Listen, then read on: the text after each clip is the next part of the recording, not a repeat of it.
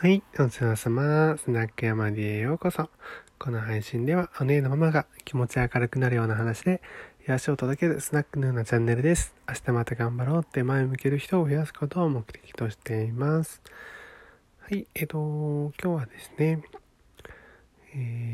えーっと、内容としては、えっと、マーケティングの基本は差別化だよっていう 話をしたいと思うんですけども、えっと、まあ、早速またマーケティングの話なんですが、えっと、私のですね、ちょっと過去を振り返ってみようと思って自分のですね、で私はまあとにかくですね、昔から天の弱だったんですよ。人と同じことが嫌で、人と違うことをするのが、まあ、大好きだったんですよね。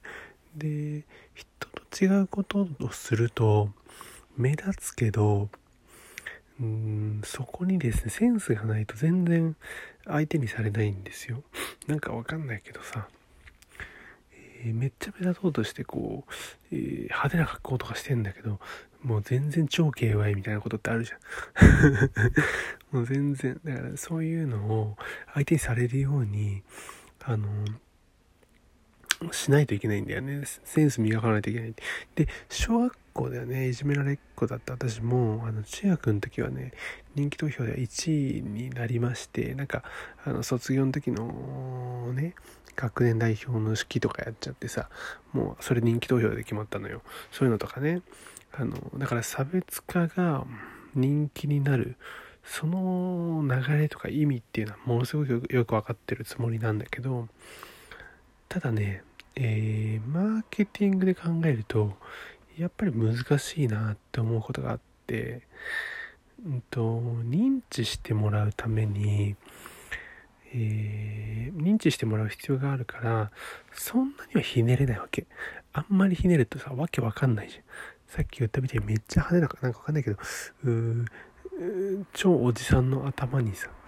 あの女子高生の顔あの体がついててさみたいな。でなんか動物の羽がついてますみたいな。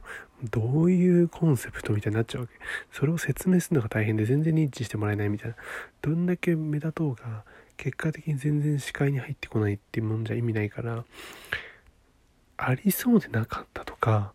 うわそうきたかみたいなものじゃないと結果的にそのマーケティング的な差別化っていうものにはなんないわけだよね。だからあの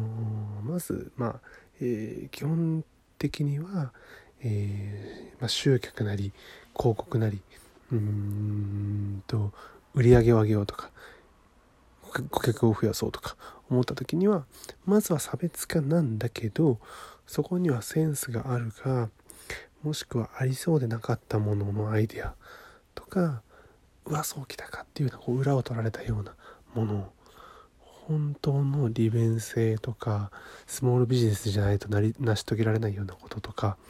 そういうのあるじゃないですか。細かい SNS の、うん、オンラインイベント SNS を活用したオンラインイベントの集客の専門のコンサルタントですみたいな人とかさもうめちゃくちゃニッチ。そんなそんなひそんなニーズあるとか思うけど意外とそういう人がねやってたりするわけですよ。そういうふうにあの、おっそう来たかっていうもの。